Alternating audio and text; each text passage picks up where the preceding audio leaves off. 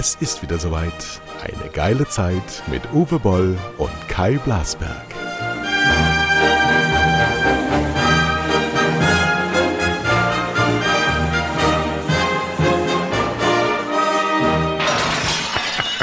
Ja, guten Morgen.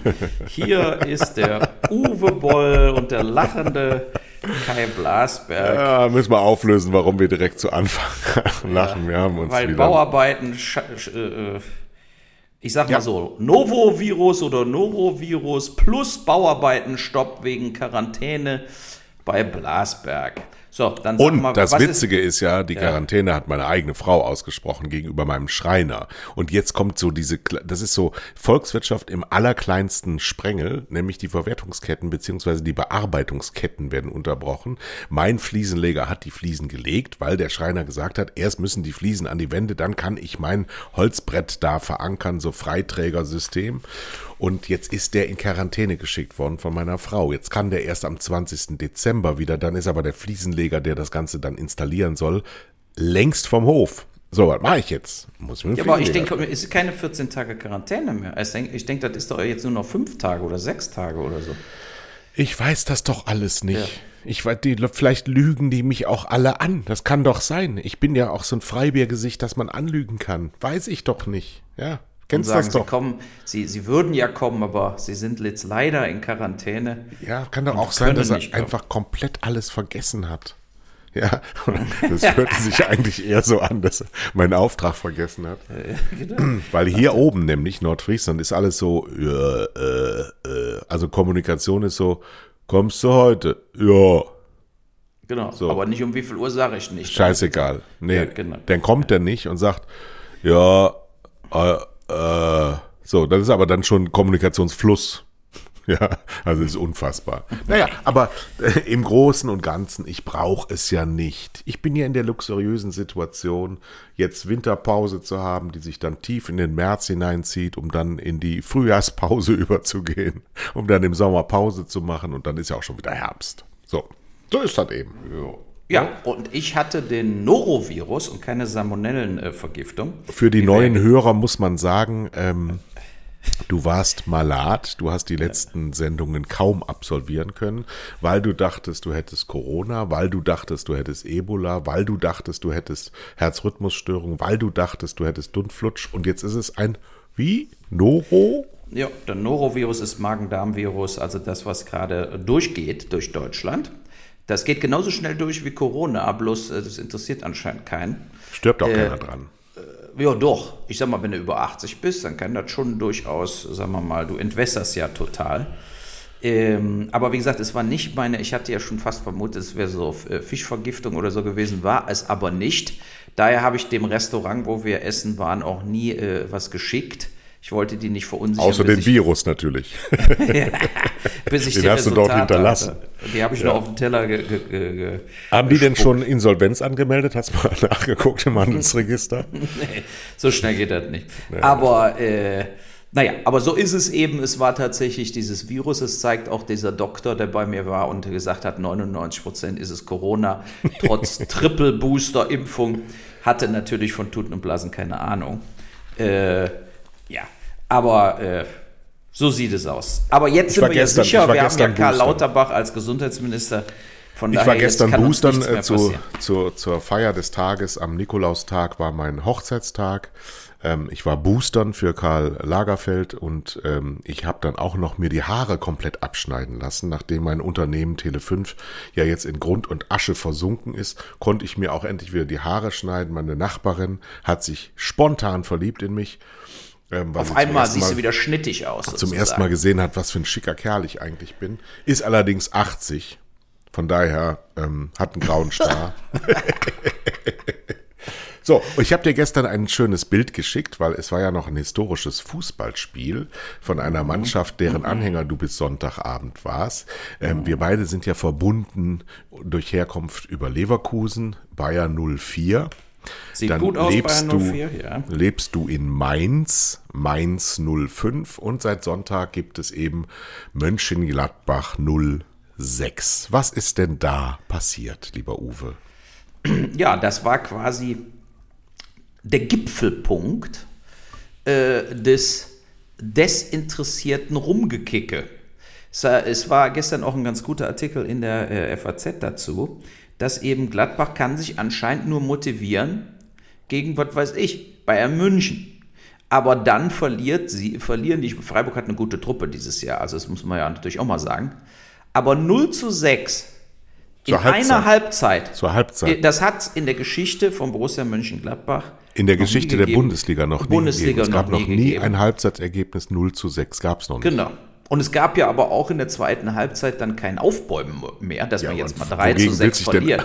ja. ja gut, aber du hättest ja noch 2 zu 6, 3 zu 6 machen können, hättest ja mal ein Fass aufmachen können, aber die haben lustlos bis zum Schluss weiter durchgekickt mit einer Startruppe. Äh, äh, da, da, die Hütter äh, war ja, äh, sagen wir mal, nicht nur angezählt, sondern ich glaube, der, der, der wusste gar nicht mehr, was er sagen soll. Alle saßen da wie paralysiert, weil das ist natürlich auch, ähm, ja, das ist so weit entfernt von allem Irdischen, aber interessant war, ich habe dann bei Sky die Spielanalyse durch Zufall äh, noch reingeseppt später. Und fast alle Tore sind ja aus Standardsituationen gefallen, weil die Freiburger in der Lage waren, die äh, äh, die Abseitskette sozusagen zu unterlaufen.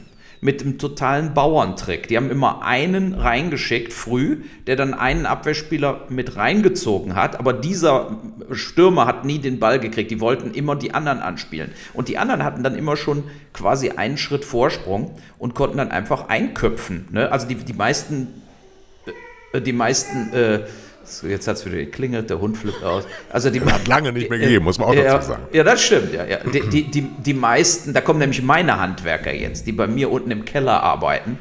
Äh, ähm, Im Moment noch sozusagen äh, läuft es noch. Äh, und ähm, ich, es war einfach äh, lächerlich. Es war scheiße, taktisch schlecht, kämpferisch schlecht. Und ich bin auch mit dem Latein am Ende. Es ist einfach Gladbach und, und auch Leipzig sind wirklich in einer äh, Mega-Krise. Ähm, ja, während Union. Aber du kannst ja, du kannst ja nicht, nicht mehr Fan von Gladbach sein. Das geht Natürlich. Ja nicht Nein, du kannst Nein. nicht, Fan, du kannst doch nicht, nicht den, du kannst doch nicht den Verein wechseln nach, äh, nach nee. äh, zig Jahren. Komischerweise, ne? Also, Nein. es hat ja mal der Erik Cantona gesagt, du kannst eine andere Partei wählen, du kannst eine andere Frau nehmen, aber dein Verein klebt dir wie ein Popel am Sakko, ja, den kriegst du nicht los. Das ist so. Ich habe ja, ja, ich habe ja seit 83 diese Qual Bayer Leverkusen, immer Zweiter, immer Dritter, immer Fünfter, immer kurz vor knapp. Wir erinnern uns mal an 2000, glaube ich, war das gegen Unterhaching, als wir da oder 2001, als Ballack da noch spielte. Da ja. waren wir im Champions League Finale gegen Real Madrid. Wir waren im DFB Pokalfinale und am letzten Spieltag haben wir, haben wir verkackt gegen irgendwas. Also grauenerregend. Du hättest ein Triple gewinnen können und hattest gar nichts. Ja. Oh. So, aber ich bin, ich gucke immer noch auf Leverkusen und freue mich dann beim 7 zu 1 gegen Kräuter Fürth, dem schlechtesten Aufsteiger in der Geschichte. Schlechter als Tasmania Berlin. Wie gibt's denn sowas? Ja, aber Fürth, ich habe Fürth durch, also mehrfach gesehen, ja, also zumindest so in Ausschnitten. Und die, die scoren ja oft. Die haben ja so oft 2-0 geführt und haben dann äh, 3-2, 4-2, 5-2 verloren. Die haben sozusagen, die haben nicht den Stamina, also den, die, die, die, die halten solche Sachen nicht durch. Äh, und äh, die haben aber oft einen schönen Fußball gespielt. Die haben gar nicht Ist das Wort gespielt. Stamina? Stamina, ne? Also ob du Magen, also Stamina ist ja von Stomach, also dass du da einen Magen hast, dass du, dass du Sachen auch durchziehen kannst und dass du nicht einfach so Haben wir wieder was gelernt. eingehst. Ja, also, pass auf, pass auf, wir haben letztes auch was gelernt. Wir haben ja jetzt ein Quiz eingeführt.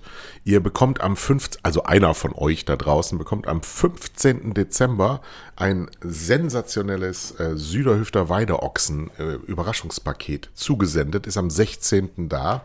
Und ich habe ähm, letzte Woche oder am Sonntag gepfiffen. Ja,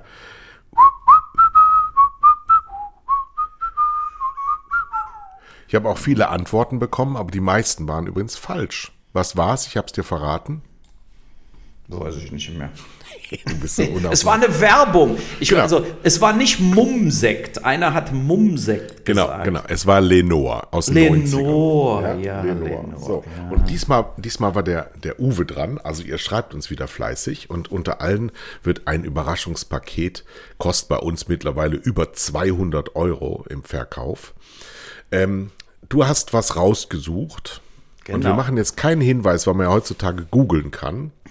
Ein so. Spruch aus einem Film und ihr müsst den Hauptdarsteller, der diesen Spruch sagt, und den Film benennen. Okay, Wenn die gut. Erde aus Gold wäre, würden sich die Menschen für eine Handvoll Dreck umbringen. Wer hat das gesagt? In welchem Film?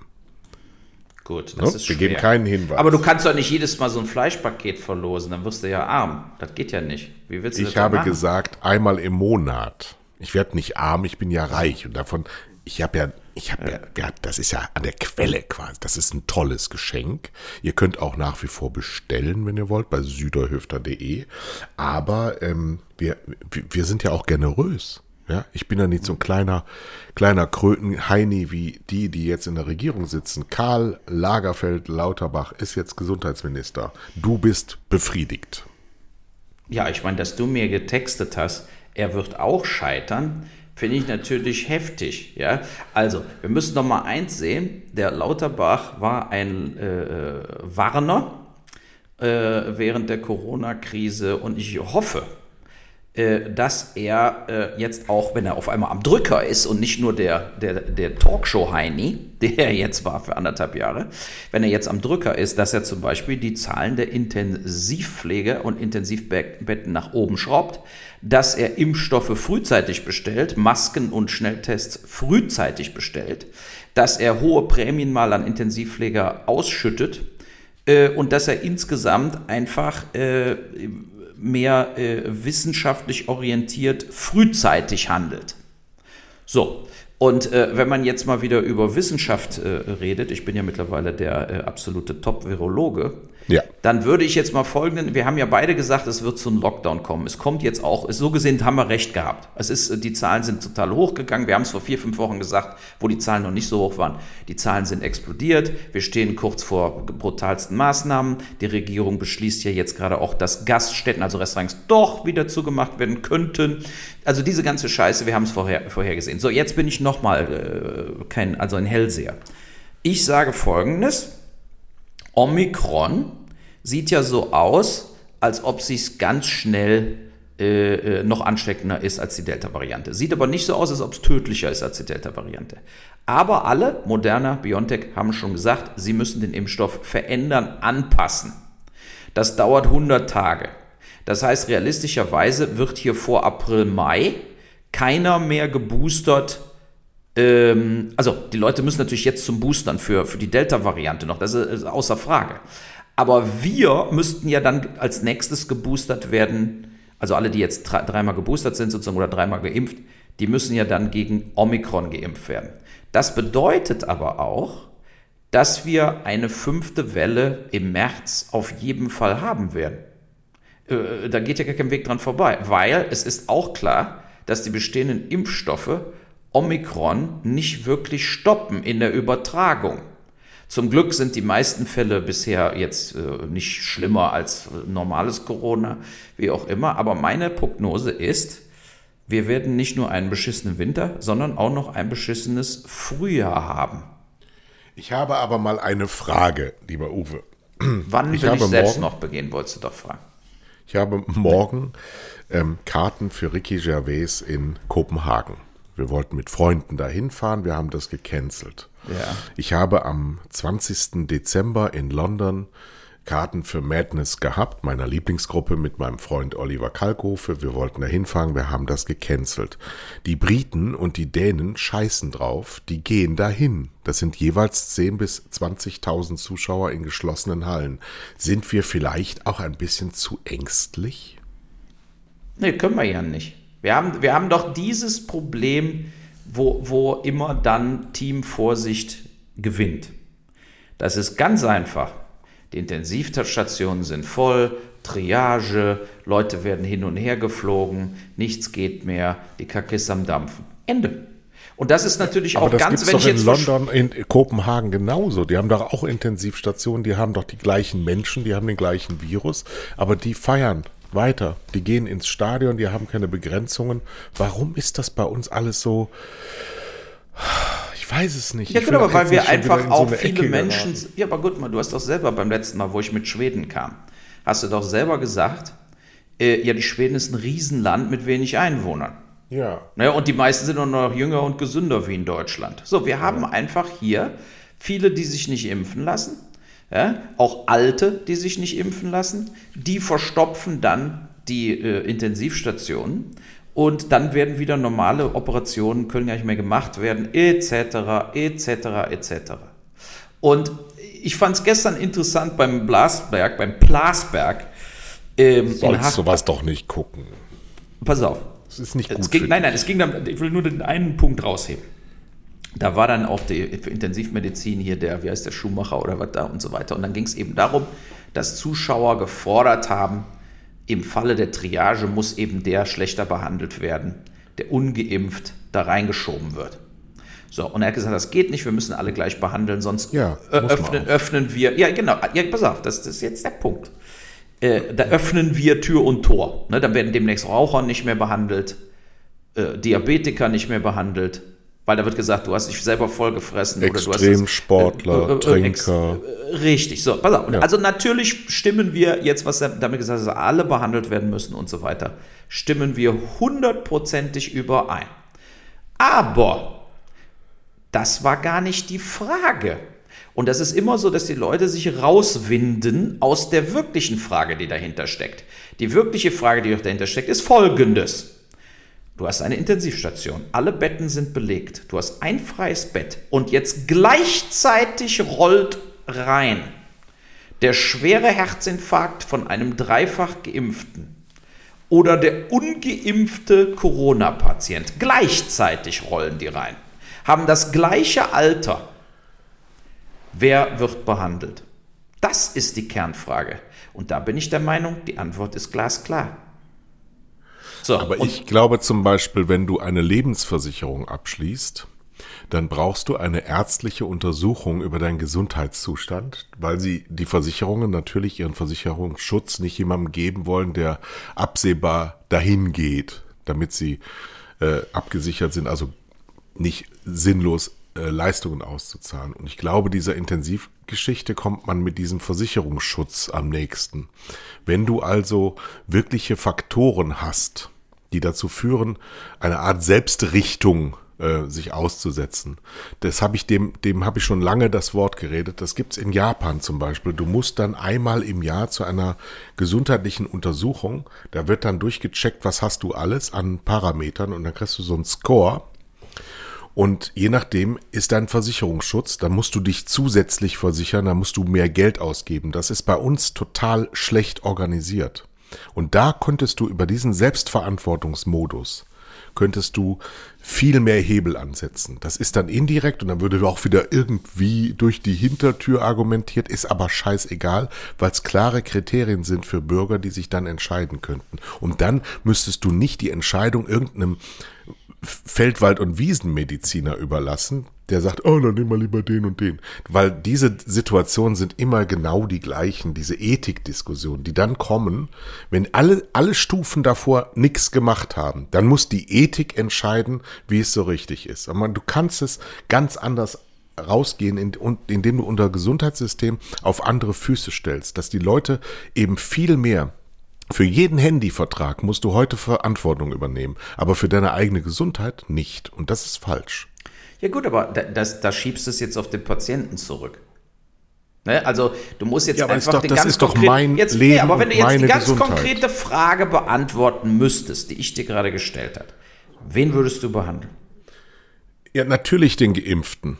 Genau. So, ja. und das ist ja, aber das ist, wo die sich dann sozusagen rumeiern. Ja, du würdest ja auch, wenn ein 20-Jähriger kommt mit, mit absolutem, äh, sagen wir mal, mega Car-Crash, äh, ja, und du hast einen 80-jährigen äh, äh, geimpften Alten, äh, der, der da liegt, äh, der, der nicht da, also beide gleichzeitig wieder, beide kommen gleichzeitig, dann müsstest du dich natürlich, äh, obwohl der vielleicht im Verkehrsunfall selber schuld war, ähm, muss der 20-Jährige natürlich indirekt doch vorgezogen werden. Ja, weil Aber er hat immer noch was, ein längeres Leben, Leben vor sich. Das sind so kleine Entscheidungssachen, die natürlich eigentlich äh, nicht nötig wären, das wenn wir 10.000 mehr Intensivpfleger hätten nee, und 10.000 mehr Intensivbetten. Nein, das halte ich für einen ganz falschen Ansatz, weil auch die 10.000 ist eine endliche Zahl. Darauf zu reagieren, indem man sagt, wir bauen das aus, ihr könnt weiter leben wie eine offene Hose, wir machen das schon für euch, ist der falsche Ansatz. Es ist auch der falsche Ansatz, in der Pandemie Pfleger zu verlieren. Das muss man ganz klar sagen. Das ist ein Versagen des Systems. Aber wir müssen auch, wir müssen den Tod mal in unsere Gesellschaft hineinlassen. Und wir müssen mal darüber reden, nicht die Intensivstationen laufen voll wie Ahrweiler im Sommer, sondern wir müssen darüber reden, wie können wir eigentlich zu einem selbstbestimmteren Leben kommen und zum selbstbestimmten Leben kommt auch ein selbstbestimmter Tod. Wir müssen darüber reden, gerade vor dem Hintergrund, dass wir jetzt gerade eine Meldung bekommen haben, dass sechs Millionen Pflegekräfte bis 2030, sechs Millionen äh, zu Pflegende dazukommen in unser System, die wir bisher nicht in der Berechnung drin hatten, während gleichzeitig der, der Beruf des Pflegenden ähm, zu einem generellen Beruf gemacht wird, der früher unter, äh, unter, unter ähm, war in Altenpflege, in Krankenhauspflege und in Kinderpflege, die werden jetzt zusammengeführt. Und was soll ich dir sagen? Der, der im Altenheim arbeitet, weil da eben nur noch unproduktive Leute rumliegen, der verdient 500 Euro weniger im Monat. Wir müssen dieses System mal überprüfen und wir müssen gleichzeitig den Patienten sagen, für das Ende deines Lebens musst du auch Sorge tragen. Nicht nur darauf bauen, dass du in irgendeinem Pflegeheim landest. Das ja, aber viele müssen halt, da musst du zusätzlich Geld für bezahlen fürs Pflegeheim. 2100 kostet im Schnitt mittlerweile ein Pflegeplatz. 2100 Euro kostet ein Pflegeplatz und die meisten Renten sind damit nicht äh, niemand hat 2000, nur wir, also du nicht, aber ja, also niemand hat so viel Rente. Das heißt, es ist genau, am Ende deines, am Ende deines Lebens ja, du warst dafür zuständig. Du hast gewusst, dass du nicht in dieses System einzahlst, also kriegst du auch nichts. Nur bist du monetär gut ausgestattet, deswegen kann es dir egal sein. Aber ein normalsterblicher Angestellter oder Arbeiter zahlt in dieses System und hat dann, wenn er Pflegefall wird, ne, einen Armutsfaktor, so, den dann deine, deine Verwandten, deine Kinder meistens tragen müssen. Ja. Das ist alles untragbar und es hat was damit zu tun, dass die Menschen sich nicht vorbereiten auf ihr Ende. Ja, aber wie ja? ist es denn jetzt, wenn ich auf Hartz IV bin, bin jetzt arbeitslos, habe keine Verwandten. Jetzt bin ich 80 und kann einfach nicht mehr in meinem Apartment darum vegetieren. Und was passiert denn dann ganz konkret? Du kommst da kommt man in doch in ein Pflegeheim und das wird komplett bezahlt vom Staat. Du, genau, du kommst in ein Mehrbettzimmer Du hast ja. dann kein Einzelzimmer mehr, also zumindest mal kein Anrecht darauf. Und du liegst dann da, je nachdem wie groß deine äh, Pflegestufe ist, ähm, liegst ja. dann da rum, bis du stirbst. Genau, aber, aber du musst zumindest kein eigenes Geld mehr, was weiß ich. Ja, du hast doch kein eigenes ja, Geld. Ja, wollte ich sagen, es geht ja nicht. So, also das ja. ist dann doch eine Versorgung. Das zum Beispiel in den USA gibt es ja nicht. Ne, in den USA ja, aber mit einfach, kannst, hat kannst das du dich versenken du an der äh, Grenzmauer zu Mexiko, kannst dich selber eingraben. In USA, ja, aber, aber, ja, aber in USA wird dich keiner, da gibt es keinen Fallschirm. Wenn du es nicht zahlen kannst, das war's für dich. Ganz. Ja gut, in der Regel muss man auch sagen, heutzutage ist die Hälfte der zu Pflegenden immer noch zu Hause. Ja, ohne das wäre unser System längst tot. Also ja. wenn es nicht, wenn es nicht die Familien, die Nachgeordneten gäbe, dann äh, wäre da überhaupt nichts an Betreuung. Ich meine, meine Mutter ist auch in die Nähe meiner meiner Schwester gezogen, weil du dafür natürlich Sorge tragen musst. Nur nur wenn das jetzt passiert, zum Beispiel mit meiner Mutter, wenn die jetzt die ist 81 Jahre alt, mhm. irgendwann kann da auch mal was passieren, ähm, dann hat meine Schwester eine Aufgabe. Ja, ich wohne 600 Kilometer weg, ich kann sie nicht zu mir nehmen. Ja, und ja, von wegen. Ja, du musst dir das mal, ja, du könntest du die doch zu dir nehmen. Du hast nämlich ein Apartment noch, was du vermietest. Ja. Du könntest da eben natürlich eher den Einstieg kann machen. Natürlich kann ich das tun. Ich habe, ja. würde ich ja auch machen. Aber ich versuche seit 20 Jahren mit meiner Mutter darüber zu reden, ähm, für diesen Fall mal gewappnet zu sein. Und das wird komplett verweigert. Dieses Thema wird verweigert. Und ich möchte gerne, ich habe eine Patientenverfügung und ich möchte gerne sterben, wenn ich einen Schlaganfall habe. Ich möchte nicht mehr weiterleben, weil ich bin, ich habe ein so tolles Leben gehabt, dass ich nicht da rumliegen will und, und die letzten Jahre meines Lebens die schlimmsten sind. Das, so darf man nicht abtreten. Das ist meine persönliche Meinung, teile ich übrigens mit ähm, Gunther Sachs. Der hat sich einfach in den Kopf geballert, als er merkte, dass er Alzheimer hat.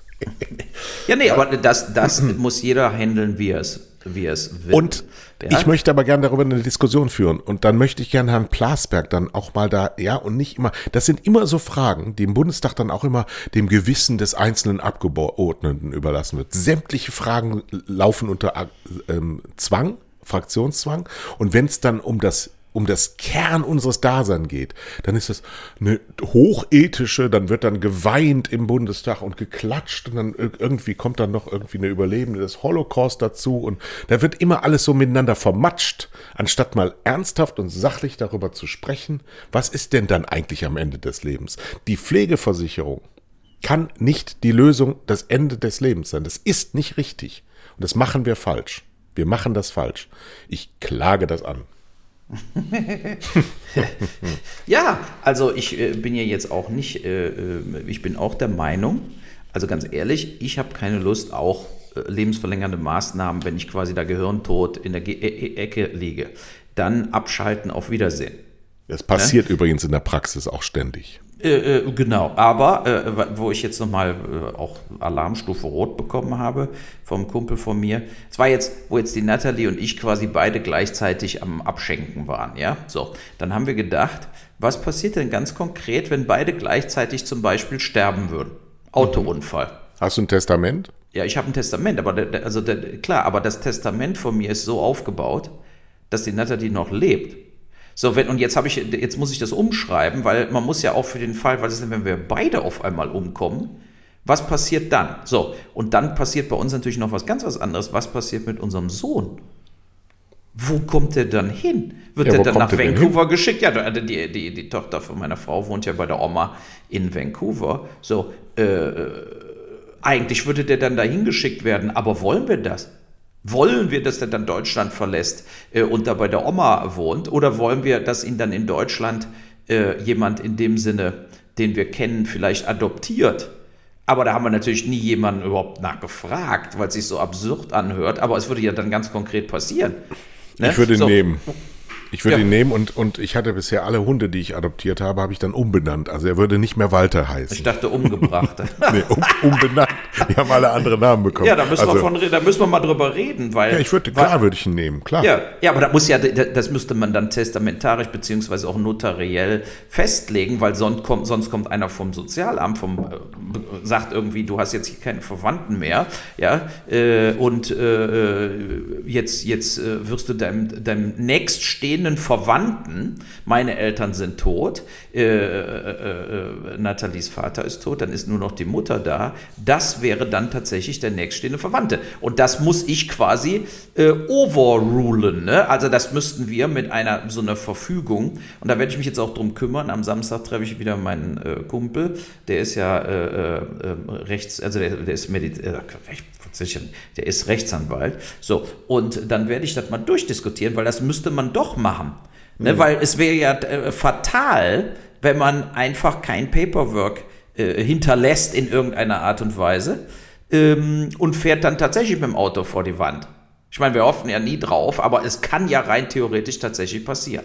So. Ich hatte die Diskussion tatsächlich bei der Testamentabfassung. Ähm, ich habe ja gar keine Nachkommen und äh, meine Mutter muss ja auch nichts erben. Die ist ja dann jetzt auch schon durch. Also jetzt nicht so, sondern finanziell. Ja, ja. Und habe alles also meiner Frau über, übermacht, die jetzt also quasi wohlhabend ist. Mit mir und ohne mich auch. Ja. ähm, aber wenn wir zusammen stürben, da hatten wir tatsächlich eine Auseinandersetzung. Wir mussten, ähm, sie wollte verschiedene Parameter nicht eintreten lassen und mir war das scheißegal, weil ich habe gesagt, ich bin doch dann tot. Es ist mir doch egal, wer das kriegt. Weil es gab so ein paar Personen, die dann natürliche Erbfolger wären, die sie nicht haben wollte. Und ich sagte, dann hat er das halt, ist mir doch egal. Mhm. Nee, wollte sie nicht.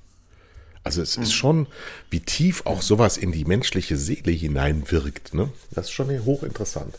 Aber gut, ähm, wir gehen ja beide davon aus, dass wir noch lange leben und auch gesund leben. Und ich möchte nicht lange leben, wenn ich äh, nur rum. So, aber gleichzeitig, wir Kölschen, wir haben ja auch ein Lied dazu. Ne? Denn mir Kölsche, mir Kleve, wie der Düvel am Lebe. Das ist auch wahr.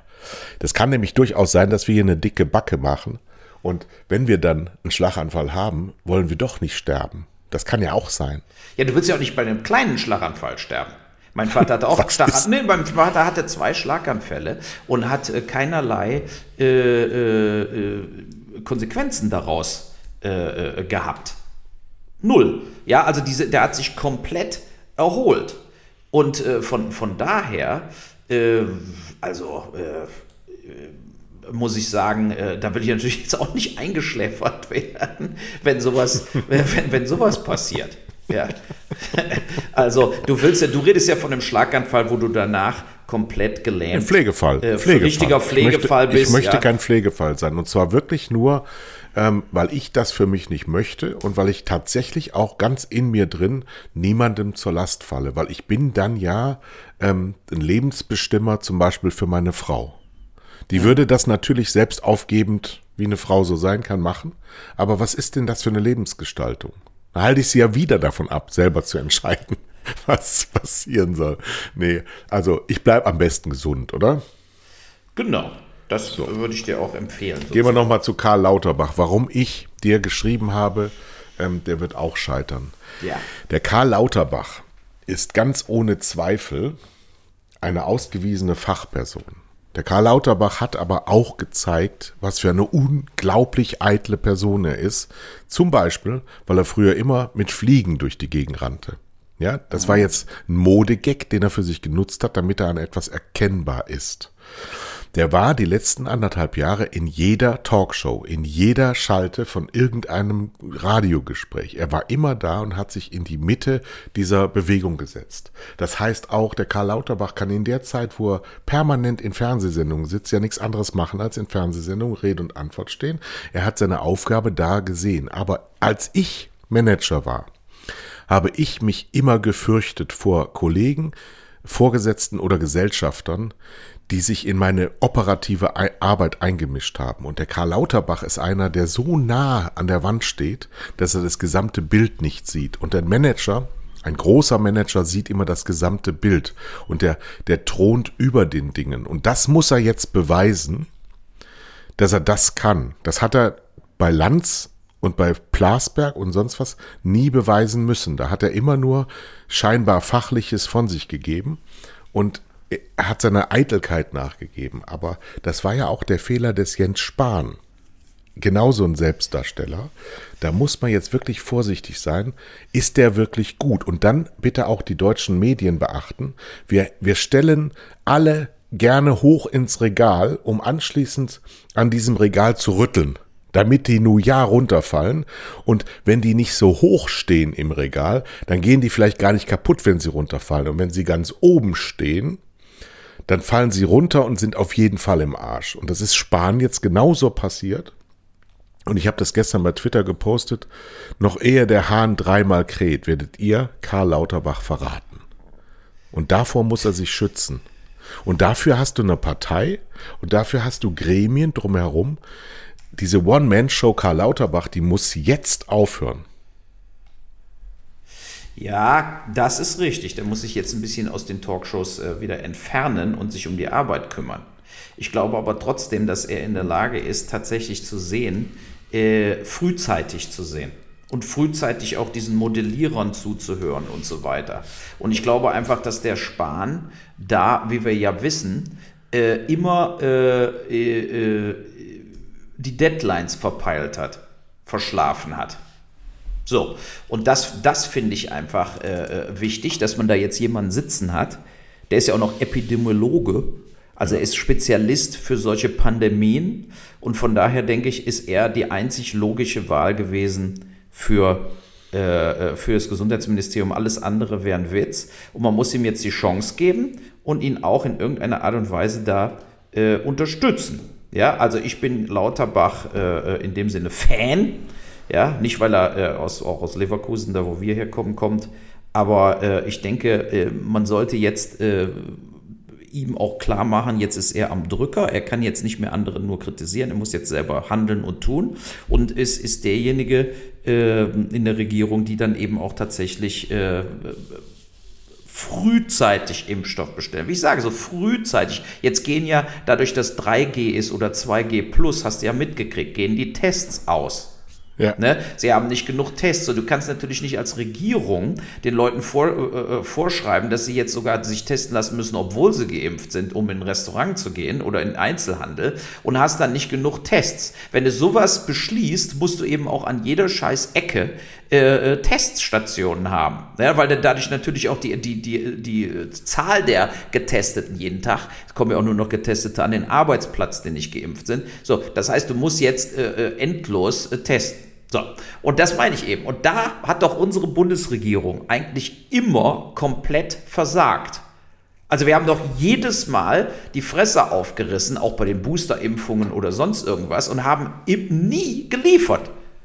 Lasst euch boostern. Und dann willst du geboostert werden? Geht nicht. Stiko empfiehlt das noch nicht. Lasst die Kinder impfen. Stiko sagt nein, geht immer noch nicht. Äh, so, so ging das doch jetzt für anderthalb Jahre wurde doch, wurde doch irgendwelche Sachen gefordert und am Schluss, aber auf der Handlungsebene, waren diese Sachen alle gar nicht wirklich existent.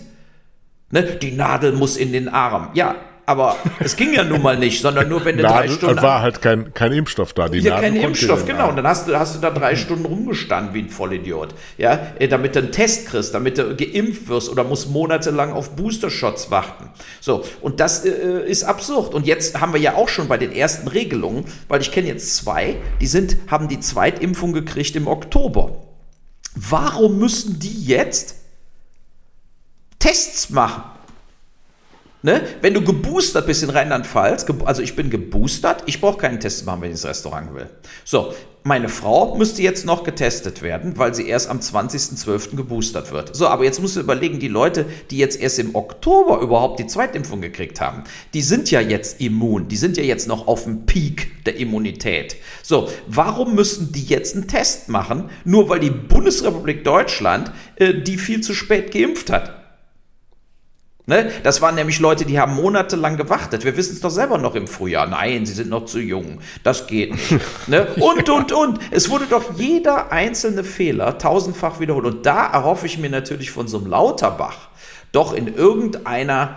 Äh, äh, nee, nee, äh, nee. Das ist viel zu, viel zu überhöht auf eine einzelne Position, weil das ist ja ein Fachpolitiker. Das ist jetzt nicht einer wie Barack Obama, der eine ganze Welt verändern kann durch sein persönliches Sein. Ja, der hat ja wirklich ähm, dass er das auch nicht geliefert hat, ist eine ganz andere Geschichte, aber der hat die Welt verändert einfach dadurch, dass er Hoffnung auf sich gezogen hat. Und Karl Lauterbach ist immer nur ähm, vorsichtig. Ja, weil, weil, weil wenn es nach Karl Lauterbach geht, äh, werden wir aus dieser Corona-Ummantelung niemals rauskommen. Das muss man auch ganz nee, ehrlich nee, genau, sagen. Der hat natürlich ich bin ihm sehr zugeneigt und alles wunderbar. Aber überleg dir mal Folgendes. Ich habe gestern geboostert. Ich bin mit zwölf ausgedruckten Zetteln dahin gegangen. Warum ich muss es, das habe ich auch gesehen. Das gibt's doch nicht. Wieso das muss es war die Anweisung, die Anweisung des Impfzentrums, die, also Schleswig-Holstein, das Gesundheitsamt hat mich angeschrieben, nachdem ich mich da gemeldet habe, online, online, ne, online. Und dann hatte ich zwölf Zettel auszudrücken, die ich alle mitbringen muss, plus mein Impfbuch und meinen ausgedruckten, ähm, äh, QR-Codes aus den vergangenen. Also alles mitgebracht. Und ja. ich habe mir vorgestellt, ich bin jetzt ein 80-jähriger Rentner, der keinen Drucker hat, der keinen Computer hat, der kein Handy hat, weil ins Handy auf meine Corona-App wurde das Ganze dann doch noch ausgelesen. Das heißt, dieses hybride, unglaubliche Stapel an Papier herzustellen, die dann doch nur in so einen Mülleimer geschmissen werden, ja, weil sie dich registrieren und weil nichts irgendwie, es ist so, so scheindigitalisiert und dann doch nicht richtig und ohne kommst du nicht dran, mit aber auch nicht richtig.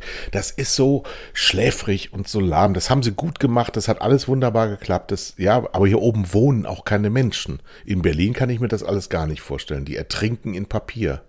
Ja, aber guck mal, wo ich beim, wenn du das beim Hausarzt machst, machst du gar nichts.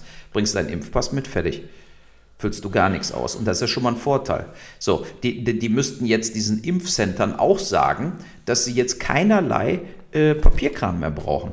Ja, ist Nichts. es ist so. also genau, was ist aber so, aber das ist auch wieder, wo dann die, die verschiedenen äh, äh, ja, die Stationen, also wie dann Sachen umgesetzt werden, äh, hat mit der Reali hat mit diesem, was gefordert wurde oder was gesagt wird, wird gemacht, wird, wird einfach nicht gemacht. Es gibt auch nach wie vor, wir hatten ja auch mal gesagt, bei, dem, bei den Migranten und so weiter, diese mobilen Impfteams in Ballungsräumen, Neukölln etc. etc., Köln-Kalk, ja, wo du 60, 70 Prozent Ausländer hast. So, die, äh, dass da die Impfteams losziehen wie bekloppt, passiert auch nicht. In Schulen, in Hauptschulen, in Sonderschulen, da sollten auch äh, äh, äh vor allen Dingen äh, ge geimpft werden.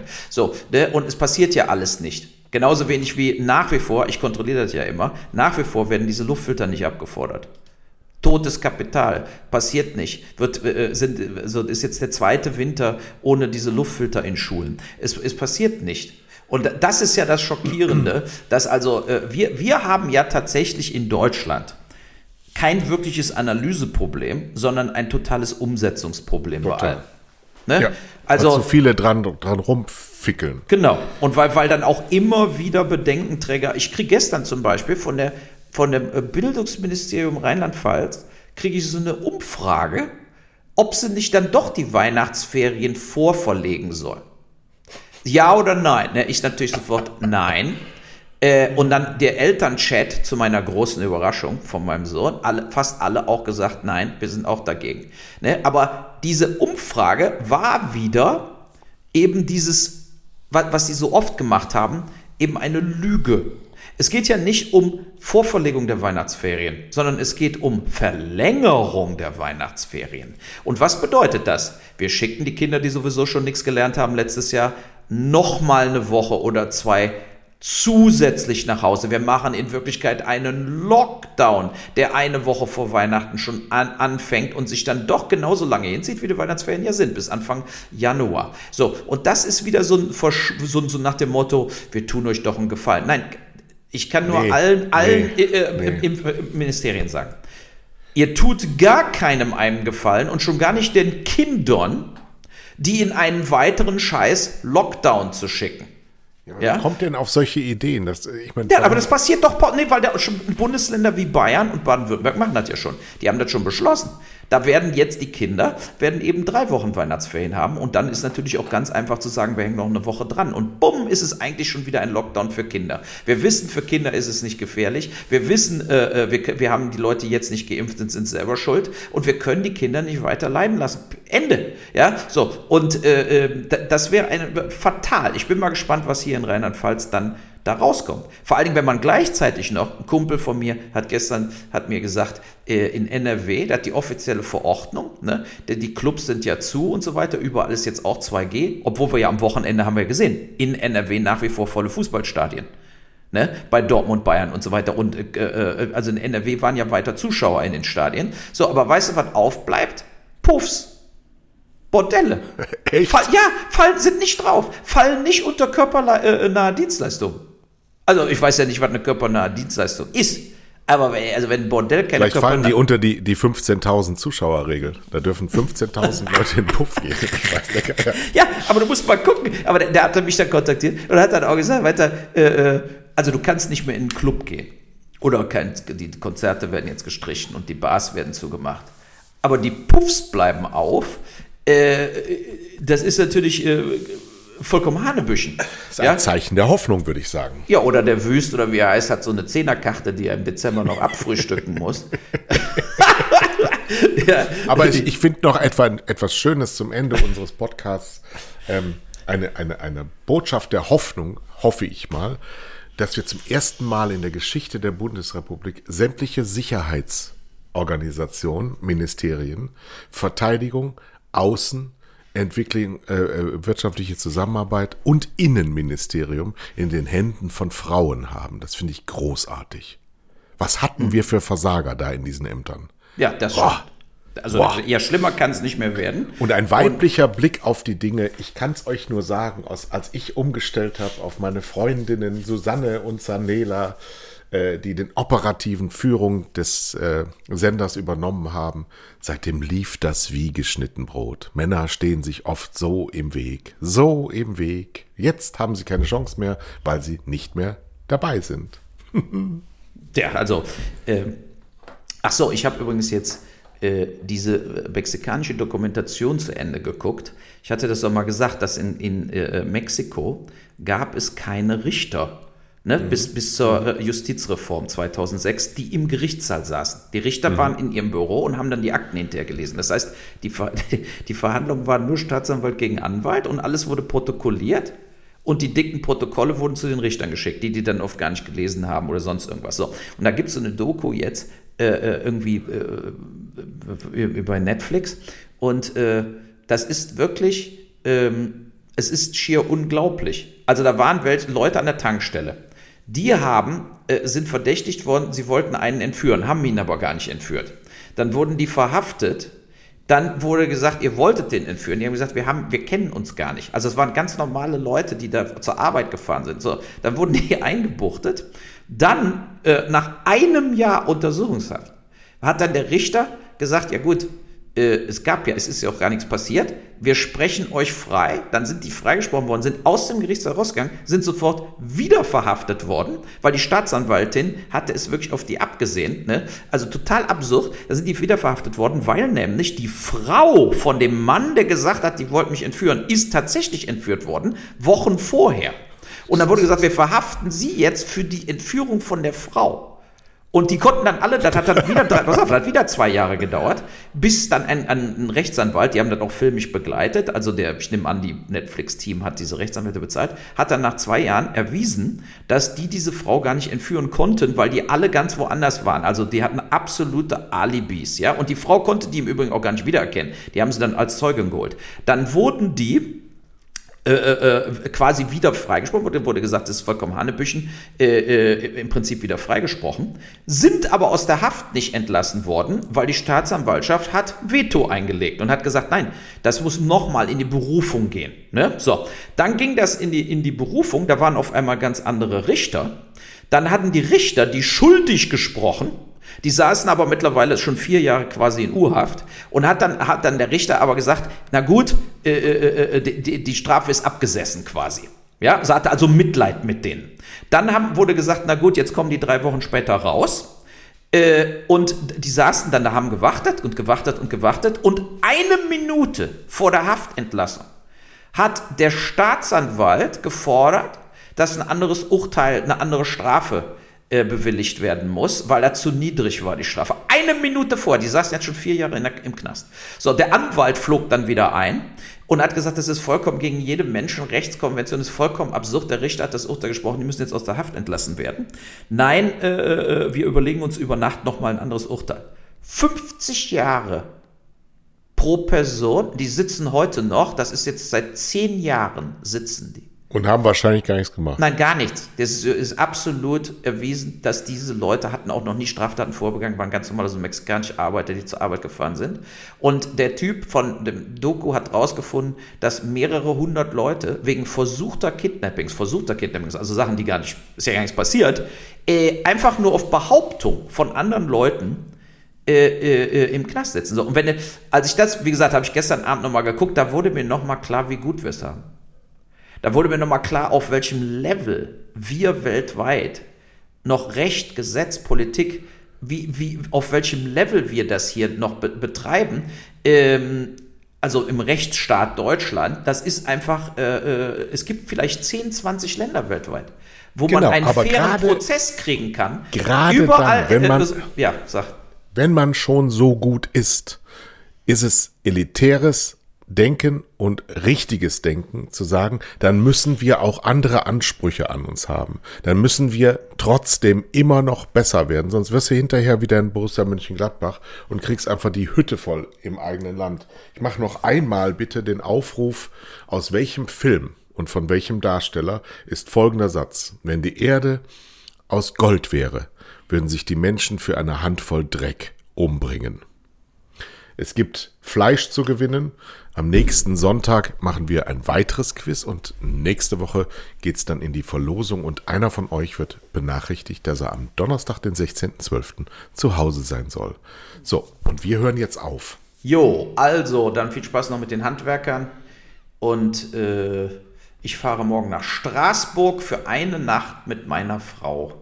Und lassen einfach den siebenjährigen Sohn mit dem Hund alleine zu Hause. Nee, da kommt natürlich jemand, der hier drauf aufpasst. Aber wir müssten mal, wir wollten mal einen Tag vor Weihnachten noch mal raus äh, in die wirkliche Welt und die ist im Moment in Frankreich dann eben, ist nur zwei Stunden weg von uns. Da kann man sehr schön über den Weihnachtsmarkt gehen, ohne über den Haufen gefahren zu werden. Also, tschö.